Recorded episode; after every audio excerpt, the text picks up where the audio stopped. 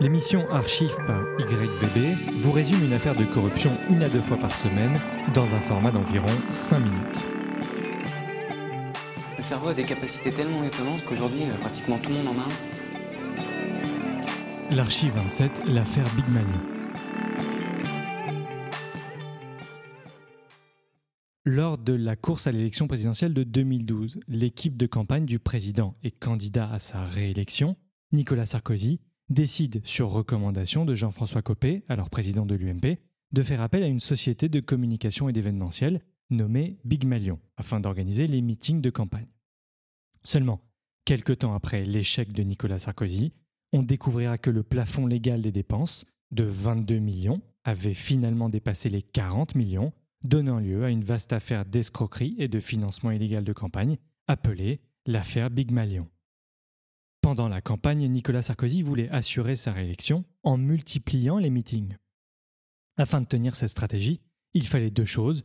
Une entreprise spécialisée dans l'événementiel qui puisse assurer un rythme effréné et de l'argent. En ce qui concerne le premier aspect, c'est Jean-François Copé qui décidera donc de favoriser la société Event et compagnie, filiale de Big Malion. Big Malion fut créé par Guy Alves et Bastien Millot, deux proches de Copé, depuis les années 90.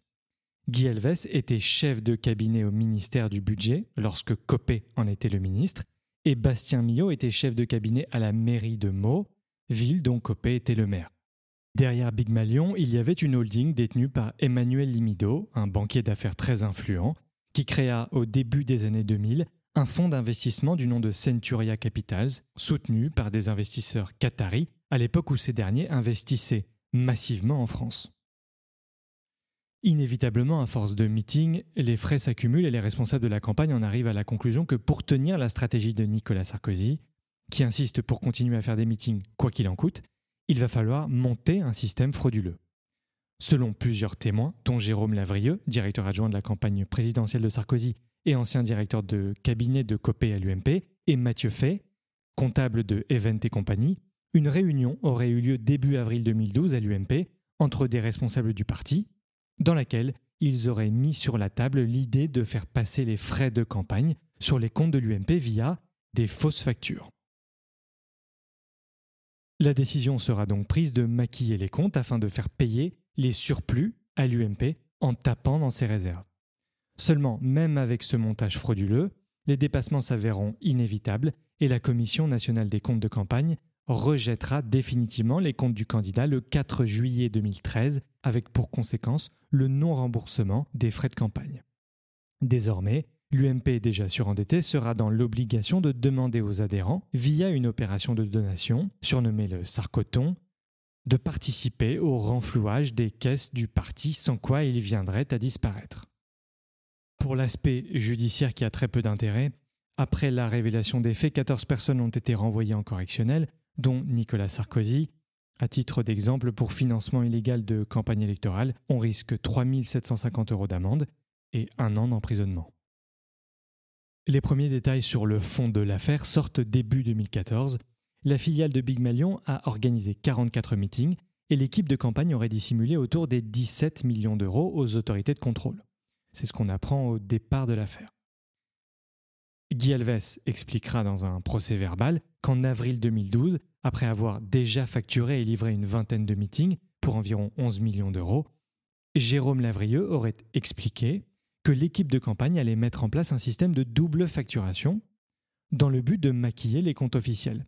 Cette décision eut pour conséquence de faire détruire par Mathieu Fay les factures déjà produites avec le vrai montant et de lui en faire faire de nouvelles, cette fois-ci trafiquées. Le comptable, qui expliquera être entré dans la combine sur décision des trois directeurs, Guy Alves, Bastien Millot et Franck Attal, avouera que le montant total de la facturation des meetings était de quasiment 19 millions d'euros. Or, la facture officielle ne pouvait pas dépasser les 3,3 millions d'euros. Pour effectuer cette malversation, le comptable avait obligatoirement besoin que des responsables de l'UMP lui disent quoi inscrire sur ces fausses factures.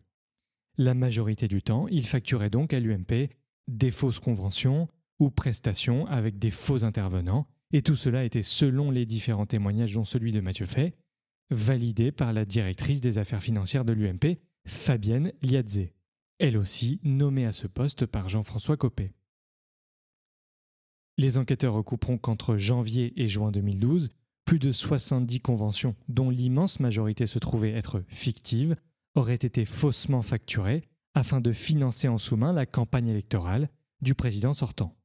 Rappelons tout de même que toutes les prestations de Event et compagnie, qui s'occupaient entre autres de la diffusion, de la réalisation et de payer les différents prestataires, étaient réelles.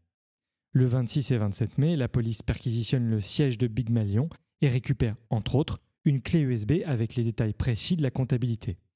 Voici un exemple de comment ils appliquaient leur combine. Lors du meeting de Villepinte, qui eut lieu le 11 mars, le coût de la prestation déclarée à la commission des comptes de campagne était de 440 206 euros, mais le prix réel était de 1 817 028 euros. Par conséquent, la différence, soit 1 372 822 euros, fut facturée et payée par l'UMP. Jérôme Lavrieux, personnage central qui devait toujours donner sa signature finale afin de valider un paiement, expliquera tout le long de cette affaire qu'il accepte d'assumer ses responsabilités, mais en aucun cas celles des autres. On comprend, grâce à l'ensemble de ses aveux, qu'il n'est donc pas à l'origine de cette idée et qu'il n'est pas non plus celui qui a donné le feu vert à son application. En d'autres termes, sur cet aspect, il est simplement le passeur de plat entre l'équipe de campagne et Big Malion. En résumé, Sarkozy voulait ses meetings, mais les plafonds légaux allaient inévitablement être atteints, on a donc dû monter cette combine pour faire passer les dépenses de campagne dans les comptes de l'UMP. Seulement, même en maquillant les comptes, ils n'ont pas pu éviter le dépassement du plafond, et à cause de quelques centaines de milliers d'euros en trop, il y eut comme conséquence l'invalidation des comptes de la campagne par le Conseil constitutionnel et donc le non-remboursement. Maintenant, y a-t-il des preuves de l'implication de Nicolas Sarkozy? Tout d'abord, il y a le fait que l'ancien président, avec ses 30 ans d'expérience, ne pouvait pas ne pas être au courant que le coût principal d'une campagne, ce sont les meetings. À titre de comparaison, Hollande, qui a gagné l'élection, en a fait une dizaine. Ensuite, les enquêteurs ont trouvé deux documents écrits par Pierre Godet, l'un des deux experts comptables du candidat. Le 7 mars 2012, moins de deux mois avant le premier tour, Godet sonne l'alerte en adressant une lettre au directeur de campagne de Nicolas Sarkozy. Il explique que la somme budgétée est supérieure au plafond légal et indique que cette situation oblige une interdiction absolue d'engager toute dépense complémentaire par rapport aux dépenses budgétées. Dans une seconde lettre, datant du 26 avril, entre les deux tours, qu'il adresse cette fois-ci directement à Nicolas Sarkozy, ainsi qu'au président de l'AFCNS, Association de financement pour la réélection de Nicolas Sarkozy, Philippe Briand. Il insiste en alertant sur les coûts des réunions publiques et va même jusqu'à recommander des mesures afin de limiter les dégâts. Cependant, aucun changement ne se produit et les comptes sont validés par les deux comptables de Sarkozy comme s'il n'y avait pas eu de dépassement. Pour finir, Guillaume Lambert, directeur de campagne du président, dévoilera dans une lettre adressée au parquet un SMS de la part de Jérôme Lavrieux qui montre que Sarkozy et Copé savaient pour les dépassements. Voici le texto reçu le 28 avril entre les deux tours. Jean-François ne vient pas à Clermont. Il y est allé la semaine dernière. Louer et équiper la deuxième halle est une question de coût. Nous n'avons plus d'argent. Jean-François Copé en a parlé au président. Fin du texto. Conclusion, si on analyse un peu ce jeu à trois bandes, on sait que Copé favorise Big Malion, l'entreprise de ses amis, depuis qu'il est secrétaire général de l'UMP, donc depuis 2010. La filiale de Big Malion s'occupe de cette juteuse opportunité, qu'est l'organisation des meetings, et Sarkozy, de son côté, presse comme un citron cette entreprise, tout en sachant très bien que c'est Copé qui sera le premier à être accusé en cas de catastrophe. Catastrophe qui à ce moment-là a très peu de chances d'arriver. Et d'un coup d'échec magistral, il retourne la stratégie de favoritisme contre Copé, qui avait placé tous ses pions depuis plus de 20 ans. En d'autres mots, je vais me servir de tes amis et de tous les pions que tu as mis en place afin d'assurer ma réélection et après moi le déluge. Tout cela a été fait sans que jamais aucune décision concernant la gestion de l'argent ne soit prise directement par le candidat.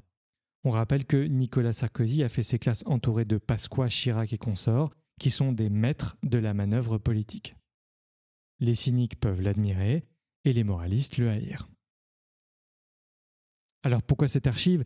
Elle montre parfaitement le sentiment d'impunité que peuvent ressentir les responsables politiques, quel que soit le niveau auquel ils se trouvent, et à quel point, sans rien dire, les plus forts peuvent influencer leur capot, à entreprendre des malversations aux conséquences vertigineuses, sans jamais leur demander quoi que ce soit. Je finis avec trois infos. La première, les enquêteurs se rendront compte que les fichiers qui contenaient les détails des dépenses quotidiennes du parti ont tous été entièrement détruits.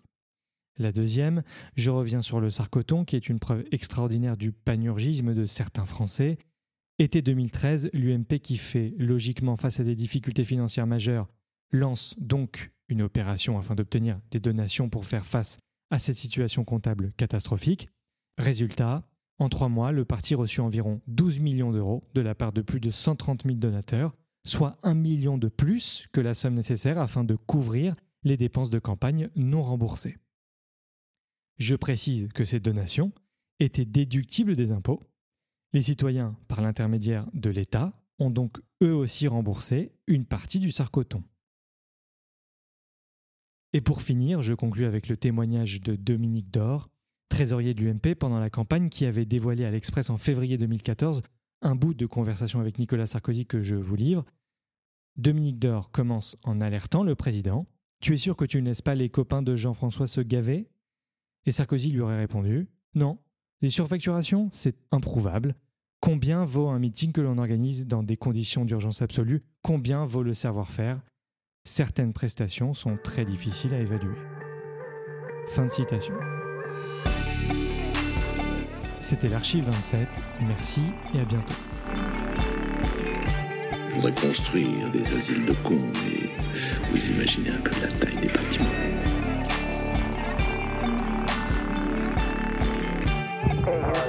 problem here.